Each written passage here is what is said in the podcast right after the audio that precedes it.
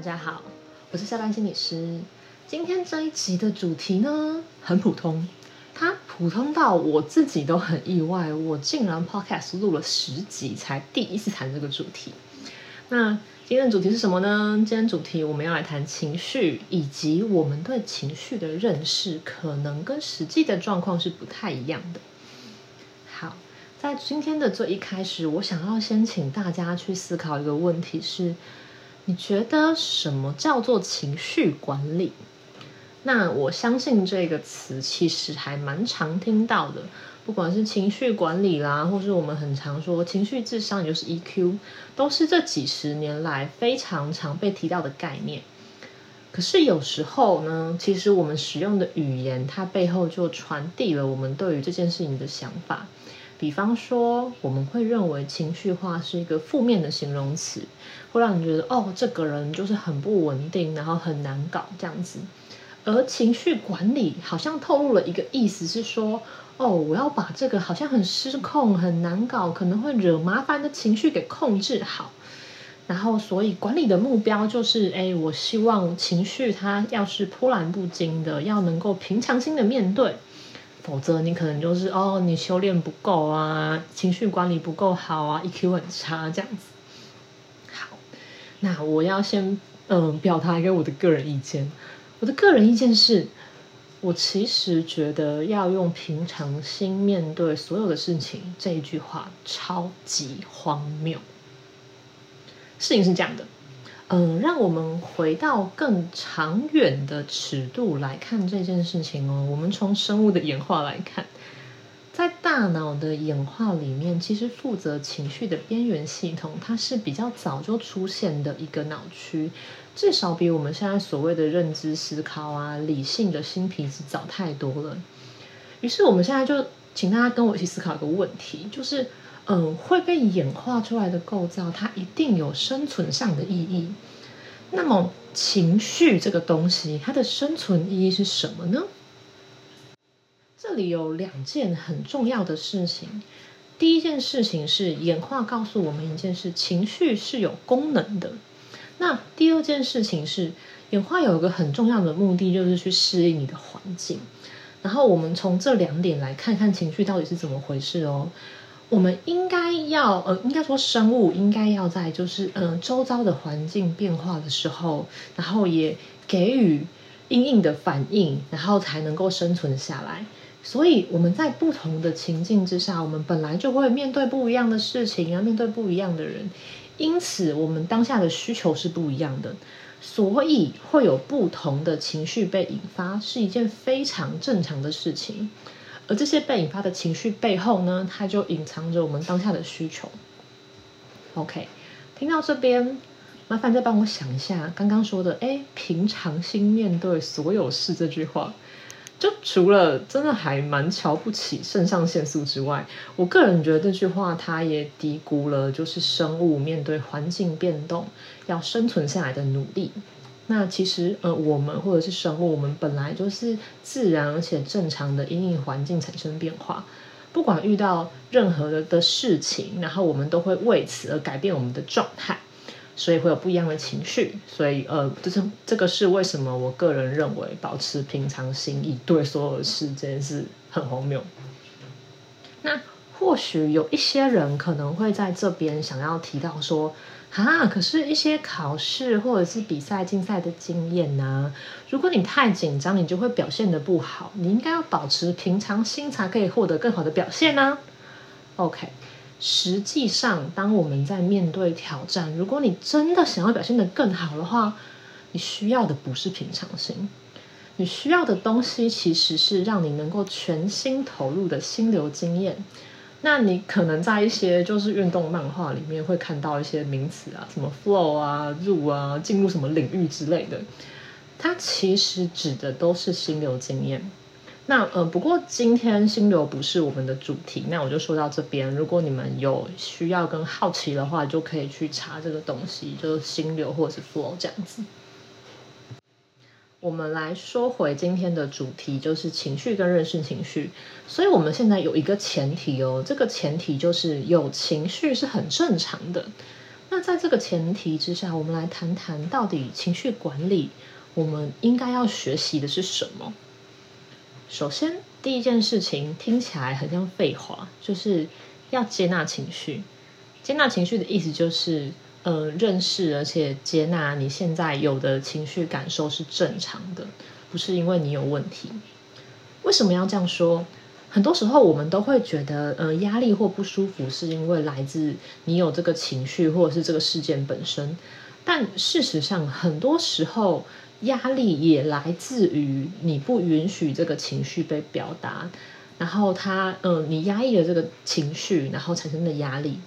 比方说什么呢？比方说，嗯，可能接下来这些话，然后我们都听过。哦，这一点小事就这么难过，你真的很脆弱哎，你是不是玻璃心啊？然后，哎，我只是开玩笑而已啊，你这样就要生气，你脾气很差哎。或者是哦，你的家人对你这么好，你的朋友对你这么好，你怎么可以对他生气？你怎么可以跟他计较？你真的很自私，很不知感恩，诸如此类，去呃否定你的情绪表达的指责跟压抑，会让人产生一个很大的混乱。是，哎，我明明就是有一个正常且自然的情绪，可是现在这个情境，它给我的感觉是，我的情绪是不应该的，是错误的。而在我们的成长经验，或者是加上社会文化的背景之下，我们有的时候会不自觉把这些指责的声音内化。所以一旦出现了这些情绪，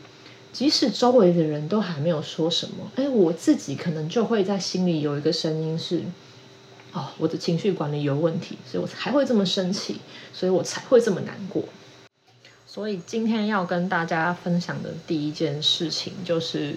嗯，我们试着去接纳你的情绪，不要去否定自己的情绪，那或多或少帮自己减轻一些那些内在的声音指责带来的压力。那第二件事情，关于情绪很有趣，我真的很想跟大家分享的事情是这样的，因为我以前并不知道这件事。我前几天读了一本书，然后里面就提到说，就是哎，其实，在就是生理的研究上啊。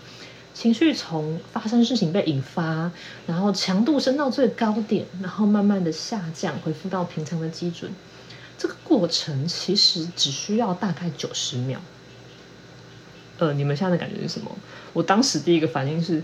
这这个研究有问题吧？这件事情超奇怪的，九十秒这件事完全不符合我们的生活经验。至少我本人，我真的是想不起来任何一次我。呃，有情绪出现，然后我在九十秒之内就恢复平静。可是这个研究它到底在说什么？这样子，我们往下看一下。嗯，我们需要更多一些生理上的一些知识。首先，第一件事情是，所有的生物我们都不是被设计成要一直保持在情绪很高张力的状态下，因为这个是非常消耗能量的。我们只有在需要这样子做的时候，才会进入这个状态。不然的话，你随时在那边燃烧能量，你真的就是很容易死掉这样子。所以正常的情态下，呃，情况之下呢，我们有一个情绪的引发，然后去处理当下的需要跟问题之后，经过一段时间，情绪就会自然的回复到平常的状态。这个过程是非常合理的。那就是我不知道大家听过完这些之后，会不会想到一些就是你过过往的经验，就是像我自己，我可能有因为某一件事我气了半天啊，然后气了一整个晚上，到底是怎么一回事呢？这个东西其实就跟呃我们的大脑的另外一个设计很有关。我们的大脑在摆放所有的事情，它并不是随机的，它是会彼此关联的。而当我们今天被一个东西触发，哎。让你生气的事情，我们就会自动的搜寻相关的记忆。我这边打个比方好了，假设我跟我的伴侣吵架，那一开始我们可能只是针对当下说，哦，就是讲多多少次，你怎么又忘记答应我的事情？可是我越想越火大，因为我发现就不是这一次啊，我会觉得说，哎，我前面讲多少次，你怎么每次都这样？当我说出这句话的时候，我气的已经不只是当下这件事情。还有以前发生了很多很多有关的事情，以及透过这一系列的事件，可能勾起我内心有一个感受：是你从来就没有把我的话放在心上，你并不重视我，然后我会有一个很受伤的感觉。而这一份受伤，它不一定是真的跟我的伴侣有关，它可能是哎我的一些早期成长的经验。那刚刚的那个例子里面，我不知道大家有没有感觉到，我的大脑在被当下的一个吵架的事件引发的情绪之后呢，它就源源不绝的提供了我很多很多燃料，不管是想起以前的事情，或是一些更深层的感受。而且这边我讲的东西哦，我们都还没有算到。哎，如果真的是吵架，我们谁也不让谁，一来一往哦，中间有更多更多的燃料会产生。除了我刚刚讲的状况以外，另外一个会不断的供应情绪燃料的管道叫做情绪反刍。那这是一个研究上经常发现，在忧郁症患者身上会出现的状况。首先，所谓的反刍，大家应该都知道是什么，就是哎，牛会把你之前吞下去的东西储存在胃里面，然后又重新放回嘴巴里面嚼食这样子。而所谓的情绪反刍，指的就是我们会过度的投入到当下的情绪里面，就很像是情绪出现的时候，我们掉进了一个洞里，而我们在那个洞里面做的事情，就是不断的想，哦，事情怎么会变成这样？是不是我的问题？如果当初不要这样就好了。拿刚刚那个吵架的例子来说，哎，我可能会在洞里面想，为什么我们又吵架了？明明刚刚还好好的，是不是我真的很难相处？是不是我就是斤斤计较？然后我好像让周围的人都受不了我，所以一定不会有人爱我，大家最后都会离开我。那么为什么会有情绪反刍的这个行为呢？呃，我看了一个说法是这样子，他是说，其实我们人遇到问题，我们都会下意识的好想要赶快找到原因跟解决方法，所以我会在那个时候一直想，一直想事情到底是怎么样。可是偏偏我们很难对于呃许多的事情，我们都很难找到一个确切的答案。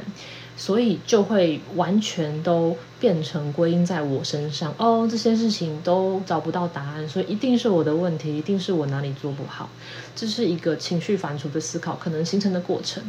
那我不知道大家有没有注意到一件事情，就是我们嗯前面谈到情绪出现的时候要接纳它嘛，我想要把这个稍微拉回来讲，就是。接纳的意思是在这个当下，然后我们就是接受哦，我很生气，然后我为了这件事情难过，我很在意对方都不记得我说的话，我感觉很受伤。我们先停在这个感受里面就好了，我不需要急着马上迈到下一步去想事情为什么会变成这样。有的时候我们在谈接纳这件事情，很重要的一件事就是不要急着想要去解决问题。那这呃，这个这个说法就是不要急着去解决问题，然后在当下接受自己的感受，其实也是让我们练习不要那么容易掉入情绪反刍的行为的一个方式。好，那除了刚刚讲的，就是不要马上开始思考解决方式之外呢，呃，综合刚刚讲到的，就是吵架，然后大脑会一直找材料啊，然后跟情绪反刍的行为。我想要说的事情是，就是它提供了我们第二个面对情绪，然后想要做情绪管理的时候很重要的一个方向，就是我们必须学会停止供应燃料。停止供应燃料，我们从两个层面来讲。第一个层面很现实的状况，比方说。我就离开现场，我就暂时不要跟这个人讲话，讯息不要回，然后什么消息都不要看。我不要再透过这些刺激让我一直想到，让我一直引发情绪。这是第一个层面。那第二个层面呢？它是在心理的层面上的。我们要怎么在心理层面上停止供应燃料呢？诶，这个答案可能出乎你的想象，这样子。这个答案是我们要练习转移注意力。并且专注在当下你做的事情，那这一件事情最好特别是一些外在的事物，不要又是就是思考类的或者是内在感受类的。因为当我们在充满情绪的当下，如果你继续专注在内在感受呢，就很有可能就是呃提供了它更多的燃料，然后就烧起来这样子。OK，举例来说。我自己很常在就是嗯上一些艺术疗愈的课程的时候，会想要去跟我的听众谈就是情绪的调节，因为不论是画画啊、折纸啊、做雕塑，我们都在练习一件事情，是全心全意的把注意力放在当下的行为，放在跟这个作品之间的互动里面。那像我自己在呃，我想要稳定我的情绪的时候，我经常会做两件事情，我会去呃练习写字跟折纸这样子。我在做这两件事情的时候，我会有一个小小的嗯 tips，就是我会刻意的放慢动作来帮助我自己投入，因为我并不是说，哎，今天我一拿起笔，一拿起纸，我就可以马上的心无旁骛的投入。任何人，我想在这个时候，我们都还是会忍不住想到前面让你伤心或难过的事情，这个念头还是会一直一直冒出来，因为感受还在。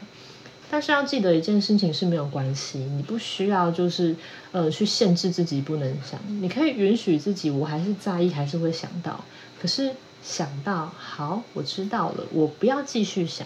我知道我刚刚可能开始写字的时候，这件事情又冒出来，那我就跟我自己说，对我又想到了，但是我要回来认真的继续写我的字，这是一个呃我们会说正念的练习，不去批评自己的想法跟行为，接受自己有的时候心思还还是会被带跑，但是不要就跟着这个心思走掉，你要提醒自己，我要专心的回来做现在在做的事。有些时候，我们在做这个练习的时候，我们会透过一些感官的经验，也就是诶视觉、听觉、嗅觉，来帮助我们更容易专注在当下的事情。比方说，诶有些人他喜欢吃东西，那吃东西有一个重点是，就是如果你要吃，就麻烦你专心的品尝，就是像是你仿佛现在要写一篇实记一样，而不要就是诶一边看影片，然后一边食不知味的一直塞、一直塞、一直塞，然后。这样子没有什么帮助。OK，那另外一个我自己很常在上课的时候跟大家提到的情绪调节的例子是看梗图跟可爱动物的图片或影片，因为这两个东西它都可以很快的引发你愉悦的感受，而且诶，如果你还想要的话，你可以很简单的把这些东西分享给其他人，然后来延续这个愉悦的感受，这样子。然后像如果拿我刚刚哎我会写字，然后跟折纸的例子的话，我可能会再花一些时间让我自己专注在，比方说我用钢笔写字，我去看那个墨水的流动跟颜色，或者是我去感受这张纸的纹路，纹路帮助我自己更加的投入。那这个时候可能会有人想要问说，哎，心理师，可是我不是随时都有带一些东西可以来帮助我啊，这样子。那嗯，这边跟大家教一个方法跟练习，然后也是很常我们对于一些，比方说恐慌发作，然后他内在的感受很强烈，他需要帮助他自己转移跟平静的人，我们可能会建议他做的。呃，一个很简单的练习是，比方说现在我请你先环顾四周，转动你的脖子。把你现在看到的所有物品的名称都念出来，比方说，哎，我可能转过去，有点开始念，嗯，电灯，然后窗帘、沙发、拖鞋、杯子，第二个杯子，什么什么什么的，你不需要去想，你就是试着，哎，看到就做一个反应，念出来，帮助我们把注意力放在外面。那这边有个很重要的东西，就是，呃，你你要就是。嗯，普通，然后呃，随便的做它。为什么我要这么说？因为这些东西它越没有意义越好。如果是有意义的东西，它很容易去勾起你的想法跟感受。所以你就只需要哎看过去，把它念出来，尽量不要在同一个东西上面想太多。然后这也会是一个我们练习帮助自己当下做一个情绪调节的方式。好，听到这边，我不知道大家会不会有一个感觉是哎。心理师，所以你所谓想要找我们的情绪管理，就是面对情绪，然后你要釜底抽薪，赶快让温度降下来，这个就是我们要学的吗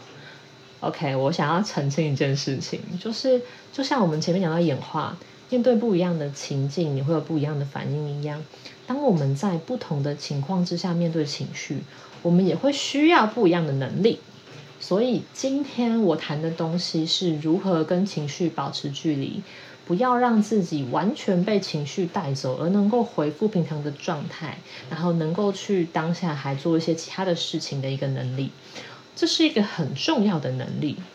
然后至于就是下一次，呃，下一集我一样想要谈情绪。那我想要谈的是另外一个我认为面对情绪也非常非常重要的能力，就是我们如何好好的跟自己的情绪在一起，不急着让情绪度过，并且在这个过程当中，我们能够去觉察跟回应情绪背后到底在说什么，然后我们去回应这个需求。所以今天关于情绪的第一个部分就到这里了。那呃，我们就下次见。然后下次我们再来接着今天谈的东西，我们去学习另外一种关于情绪很重要的能力。那就先拜拜喽。